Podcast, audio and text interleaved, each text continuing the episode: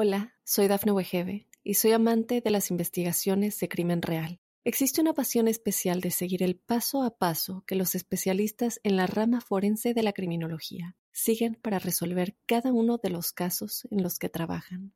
Si tú, como yo, eres una de las personas que encuentran fascinante escuchar este tipo de investigaciones, te invito a escuchar el podcast Trazos Criminales con la experta en perfilación criminal, Laura Quiñones Orquiza, en tu plataforma de audio favorita.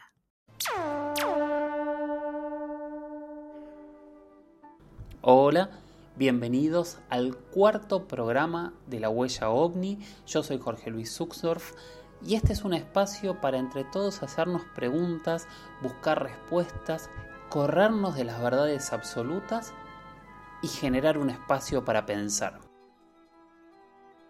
Y hoy vamos a tener una entrevista al final muy muy especial con Juliano, que es el coordinador de ovnis.arg arroba ovnis.arg. Es, una, es un usuario de Instagram muy muy interesante que en el último tiempo se ha transformado en un gran compilador donde todos los argentinos que están grabando cosas en el cielo le mandan su material y ellos lo publican.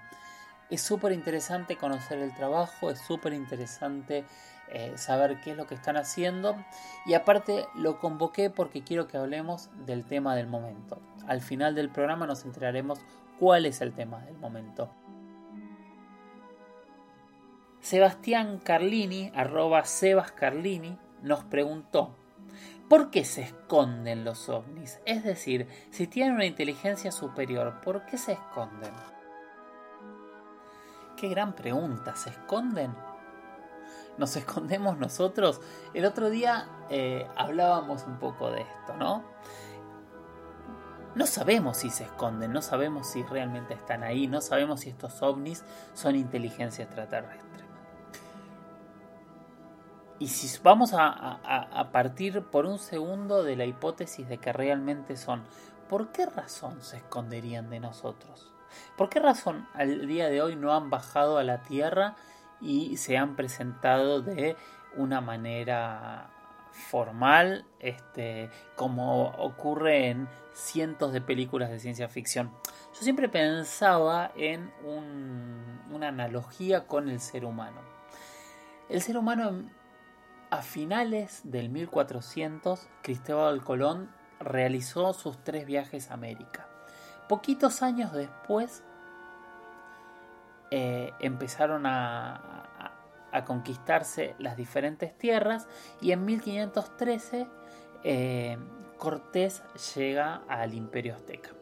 Para ese momento, para ese momento que Cortés llega al imperio azteca, que aquí va abajo se llega al imperio incaico y demás, prácticamente todos los grandes pueblos de América no tenía duda de la existencia del europeo, o sea, hablamos que de fin del 90, en 25 años, 30 años, todo un continente sabía de la existencia.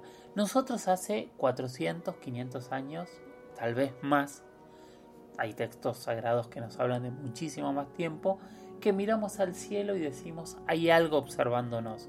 ¿Por qué nunca bajaron?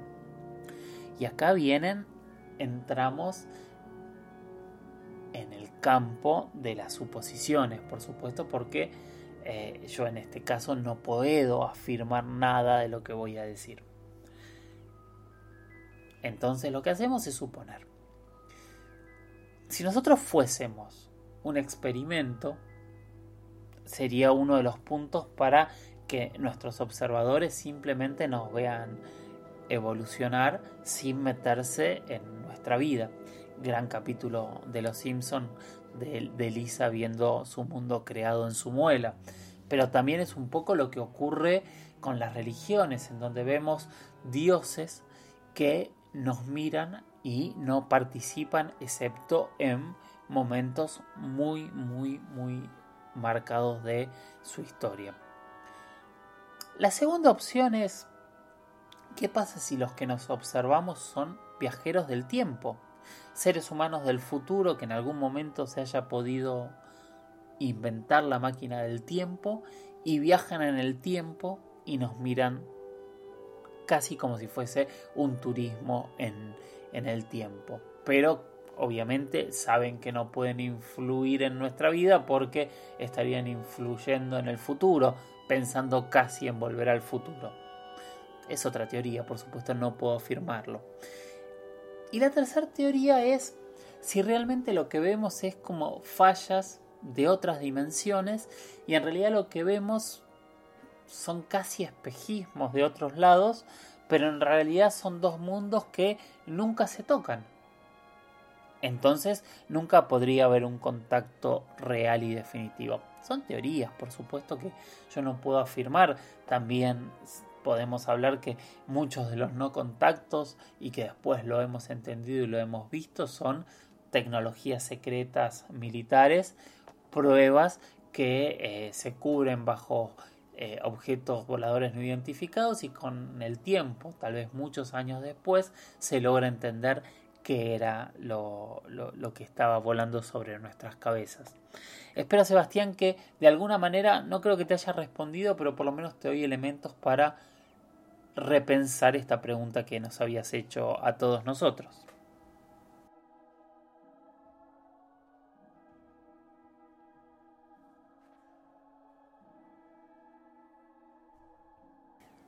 La semana pasada hablamos en una o dos preguntas sobre la antigüedad y es un tema que fascina. Ahora tengo varias preguntas más. Hay una que me la mandó Mariel este, a, a, mi, a mi Instagram, arroba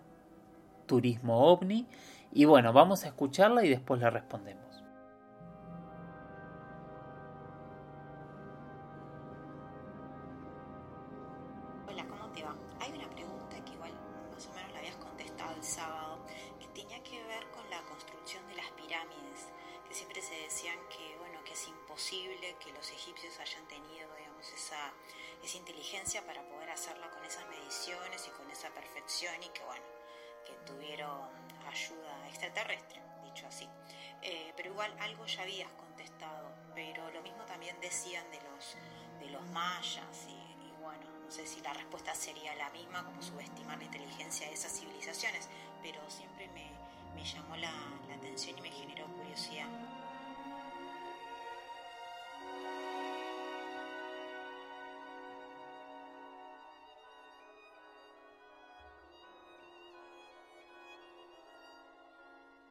Soy Dafne Wegebe y soy amante de las investigaciones de crimen real. Existe una pasión especial de seguir el paso a paso que los especialistas en la rama forense de la criminología siguen para resolver cada uno de los casos en los que trabajan.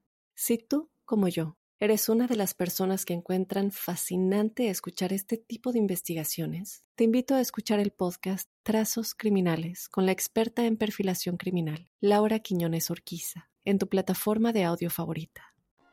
Mariela, en realidad son muchos temas los que vos planteas. Vamos a quedarnos un ratito con las pirámides. Y para hablar de las pirámides, yo les voy a recomendar un, un documental que hoy es viejo. Pero hasta el día de hoy yo no he visto nada mejor que el documental que hizo de las pirámides y la esfinge Jiménez del Oso. Les recomiendo que googleen Pirámides Jiménez del Oso y va a aparecer este documental en donde es un análisis detallado de cada uno de los puntos extraños que tiene las pirámides, con la alineación perfecta con las estrellas, con toda la, mitología de los dioses que bajan y suben de las estrellas, pero por sobre todo en un momento del documental él se corre de las pirámides y dice, el gran misterio es la esfinge. Explica que para él la esfinge tiene 10.000 años más, y no entiende quién puede haber hecho la esfinge 10.000 años antes del nacimiento del imperio egipcio. Claramente acá empieza una hipótesis que acá decía esto para poder explicarte lo que vengo a explicar después, que es lo mismo que pasa con el imperio maya. Yo cuando les decía la semana pasada que es un poco eh, esto de, de, subestimar a los pueblos antiguos, que estoy de acuerdo y es cierto, también estoy de acuerdo que hay mucho conocimiento que no se entiende cómo lo obtuvieron. Pero si hubiese una civilización anterior a los mayas, a los egipcios una civilización que al día de hoy no conocemos, que podría ser incluso este mito de la Atlántida, podríamos empezar a entender eh, muchas cosas de la tecnología que tenían los pueblos antiguos. Si no existió la Atlántida, y hay preguntas que se abren, ¿cómo llegaron a conocimientos que deberían haberles llevado muchos más años de observación que lo que tenían o cómo eh, lograron llegar a, conclusiones tan exactas en lugares tan opuestos del planeta. Algún día tal vez tengamos la respuesta, pero hoy realmente eh, podemos hacer suposiciones.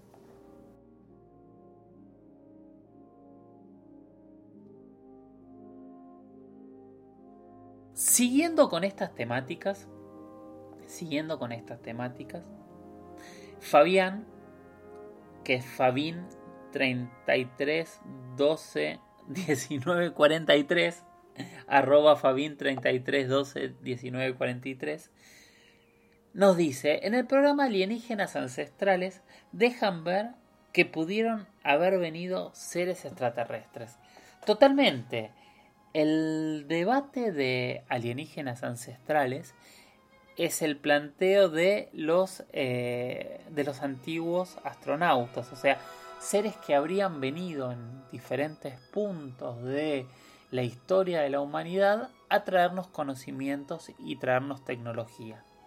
La realidad es que cuando uno empieza a investigar las religiones a lo largo del planeta, encuentra cosas que sorprenden, sin subestimar todo lo que habíamos hablado. Hoy estamos hablando de otra cosa. Las religiones siempre hablan de dioses que nos crearon. Cada religión tiene un dios creador que crea el universo, que crea el mundo y que tras varios intentos termina creando al ser humano. Usualmente o en muchas religiones este Dios, mientras, mientras crea al ser humano o en el proceso de enseñanza, en algún punto muere y resucita. Pero antes de irse, antes de resucitar, logró darle al, ser humano muchas cosas. Entre ellas, las tres que a mí más me parecen interesantes es que le dan eh, un, un modo de comportarse, normas morales, un modo de organizarse y diferentes tecnologías. Entre esas tecnologías siempre aparece algo que es fundamental en nuestra historia y que hasta el día de hoy, y todos supongo que se van a sorprender con lo que voy a decir, termina siendo la mayor tecnología que tenemos, que es aprender a cultivar. El cultivo es lo que generó las sociedades y la cultura que nosotros tenemos hoy y además es lo que hasta el día de hoy nos permite alimentar a la gran cantidad de población que tenemos. En la gran mayoría de los libros sagrados aparecen los cultivos ligados a las estrellas, ligados a la luna y ligados usualmente a los dioses. No sé, Pienso, por ejemplo, en los pueblos americanos con el dios del maíz. Los dioses siempre a los diferentes pueblos le han dado el maíz, que es el principal alimento de los pueblos americanos. Y así ocurre en muchísimos otros lados. Bien, después de esto, lo que pasa con estos dioses es que se van al cielo. Los egipcios, otra vez los americanos, los dioses judio-cristianos, todos los dioses se van al cielo. Según el dios se van a diferentes lados, pero siempre se van al cielo con la promesa de un día regresar. Y la otra sorpresa de esto es que no sé si ya lo hablamos la, este, eh, en el primer programa o, o tal vez alguna vez con Héctor, es que por definición estos dioses son extraterrestres. ¿Por qué digo que son extraterrestres? Porque nacieron y viven fuera del planeta. En el Olimpo, en el cielo, en, los incas. Cada uno de los pueblos vive en un Olimpo diferente y nosotros los vemos desde acá. Entonces, por definición, son extraterrestres los dioses. Entonces, con todas estas preguntas, a lo que voy, que era la, la pregunta de Fabián, es si pudieran haber venido Y en nuestros mitos de creación siempre hay factores externos que nos enseñan cosas. No tenemos más pruebas que un mito, pero son mitos que se replican a cientos de miles de kilómetros de un pueblo de otro y donde parece todos sacados de, un mismo relato. Que si todos fuesen, por ejemplo, de Asia o de Eurasia, eh, hasta sería lógico, pero como un pueblo de Australia o de América ha llegado a las mismas conclusiones, es un gran, gran enigma. Hola, soy Dafne Wegebe y soy amante de las investigaciones de crimen real. Existe una pasión especial de seguir el paso a paso que los especialistas en la rama forense de la criminología siguen para resolver cada uno de los casos en los que trabajan. Si tú, como yo, eres una de las personas que encuentran fascinante escuchar este tipo de investigaciones, te invito a escuchar el podcast Trazos Criminales con la experta en perfilación criminal, Laura Quiñones Orquiza, en tu plataforma de audio favorita. Nahue, siguiendo con este tema, Dice, yo creo en la teoría de que los extraterrestres de alguna manera influyeron en nuestro ADN para que vayamos evolucionando. Qué pregunta, ¿no?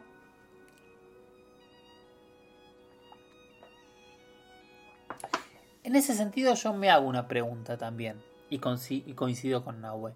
La pregunta que yo me hago es la siguiente. ¿Por qué somos el único ser en el planeta Tierra que evolucionó con inteligencia, con inteligencia como la del ser humano.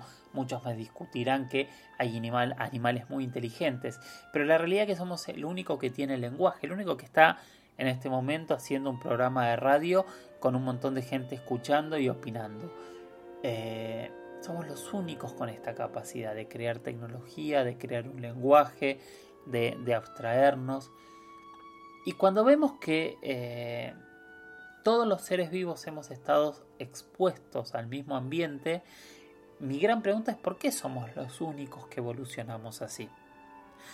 Lo hablé con un antropólogo o con varios antropólogos muchas veces y la respuesta que ellos me han dado es porque nosotros tuvimos un shock de proteínas que hizo que nuestro cerebro evolucionara de otra manera. Esto ocurrió cuando empezamos a utilizar el, fuego y empezamos a comer el tuétano de los huesos. Ese tuétano es el que nos dio el shock de proteínas que hizo que nuestro cerebro funcionase de otra manera. Pero mi pregunta es, yo creo que no somos los únicos que hemos comido el tuétano, sin duda los perros también y la gran mayoría de los mamíferos también han comido el tuétano, pero bueno, no tengo una respuesta para lo que pregunta Nahue sobre la, eh, sobre la modificación del ADN, Sí tengo dudas sobre por qué somos los únicos animales que hemos evolucionado de esta manera. Por último, la semana que viene se estrena en History Channel la segunda temporada de Proyecto Blue Book, de Proyecto Libro Azul.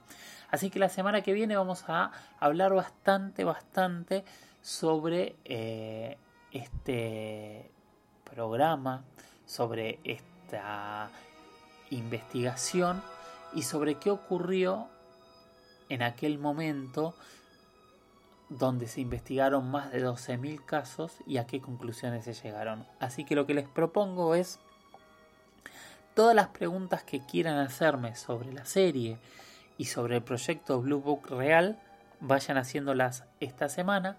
Acuérdense a mis redes, arroba turismo en Instagram, arroba turismo y Jorge Luis con doble S, Jorge Luis guion bajo 77 en Twitter. Pongan el numeral la huella ovni y vayan haciendo las preguntas que quieran que respondamos sobre esta temática. No terminamos el programa todavía. Yo les decía al principio del programa que tenía una sorpresa muy grande para el final que es en realidad el tema del que más me han preguntado esta semana, y no es que me olvide de contestarlo, sino que decidí contestarlo de otra manera. ¿Qué tiene que ver con este ruido que hace semanas que escuchamos todos, estas trompetas, estas especies de turbinas, este cielo nervioso que, ¿qué nos está queriendo decir?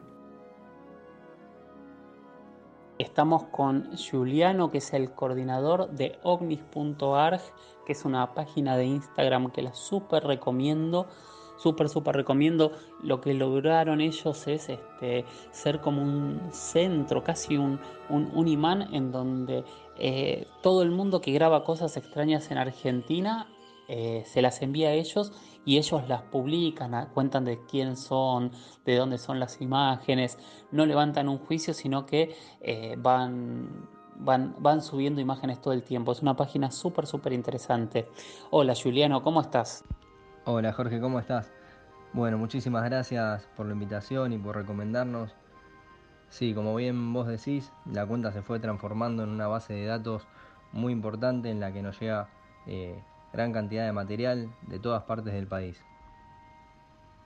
Juliano, eh, en, los últimos, las últimas semanas yo vi cómo empezaron a, crecer eh, la cantidad de avistamientos desde que empezó la cuarentena y después eh, cómo empezaron a aparecer cada vez más videos del ruido.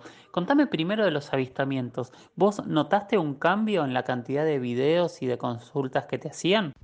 Bueno, en cuanto a los avistamientos de ovnis de, estas últimas semanas, eh, notamos que hay un incremento indudable a nivel mundial, eh, no tan enfocado en Argentina eh, únicamente. Y lo que nos está pasando particularmente con la cuenta es que nos envían muchísimos videos que tienen explicación, como por ejemplo de la ISS o de los satélites Starlink o de drones o helicópteros al, estar más controladas las ciudades. Eh, la gente, bueno, tiene más tiempo también para capaz mirar el cielo, entonces por esto también aumentan los mensajes, videos. Eh, también mm, notamos que muchísimos portales o canales de YouTube están queriendo generar una especie de psicosis y relacionar al tema eh, de, ovnis con este tema de la cuarentena y la pandemia. Y también lo que estuvo surgiendo es un caudal enorme de videos viejos, virales, fake, digamos, eh, que volvieron a, salir a la luz. ¿Cuándo fue la primera vez que escuchaste o te pasaron un video del, ruido? Sí, sobre el ruido, la verdad que eh, yo creo que es mucho más protagonista eh, el tema este de los sonidos que incluso los avistamientos de ovnis. Eh, por el, caudal de, material que nos están mandando y eh, la cantidad de gente alarmada por esto y con miedo. recibimos una cantidad increíble de mensajes como nunca, digamos. El primero fue el 31 de marzo y a partir de ahí hasta ahora que nos siguen enviando cosas todas las noches. ¿Cuántos videos llegaste a tener? Eh, debemos tener alrededor de 400 mensajes en total, de los cuales muchos todavía no, tuvimos el tiempo de, contestarlos y darles el tiempo que, se merecen. Eh, muchísimos eh, videos que nos enviaron, no, no, se llega a escuchar el sonido porque es muy leve a pesar de que los testigos nos afirman de que se escucha muy fuerte, pero en el celular no sale del todo bien eh, y eso nos dificulta un poco también eh, el análisis del material, eh, pero en algunos videos se escucha muy fuerte la verdad y es impactante.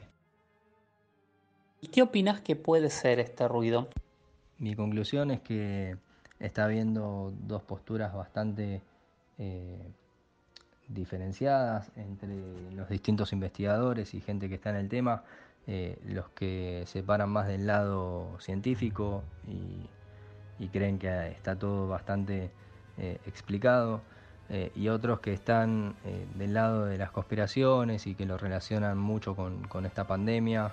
yo trato de ponerme en el medio ya que esto todavía no hay una explicación definida y final y me resulta raro que, esté tan focalizada eh, en, estas semanas de, cuarentena. Eh, considero que habría que dejar pasar un tiempo y estudiarlo un poco más a fondo. ¿Por qué crees que están apareciendo tantos elementos? ¿Está pasando algo diferente o simplemente estamos prestando más atención. Sí, si bien estamos prestando más atención en este momento, eh, yo creo que si la cuarentena no estuviera, eh, igualmente aparecerían todos estos elementos, eh, tanto avistamientos como, como estos sonidos, yo creo que aparecerían igual. Es mi opinión por, por todo el material que estamos recibiendo. ¿no? En casi la totalidad de los videos que me mandan hay animales de fondo nerviosos, alterados, eh, siempre los perros ladrando es una constante en los videos y eh, también me parece extraño que eh, nunca antes se, haya visto una oleada tan grande como esta, con, con, tanta gente reportándolo y escuchándolo, mucha gente alterada, nerviosa, porque este ruido a veces los ensordece y les molesta. Muchísimas gracias, Juliano. No, muchísimas gracias a vos, Jorge, eh, por contar con nosotros y por ayudarnos a difundir también nuestra cuenta. Te mando un abrazo, gracias.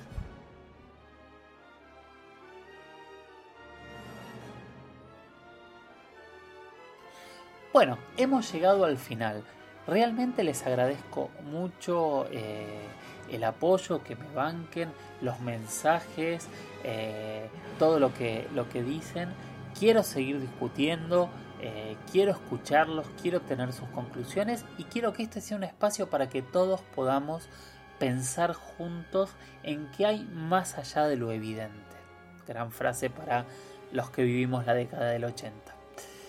Gracias por, por, estar, muchas gracias a, a, Bebana, a Héctor, a Mai por, por esta oportunidad que para mí es un honor y un placer muy muy grande de poder compartir este, estos temas con todos ustedes. Bueno, buenas noches y nos vemos la semana que viene.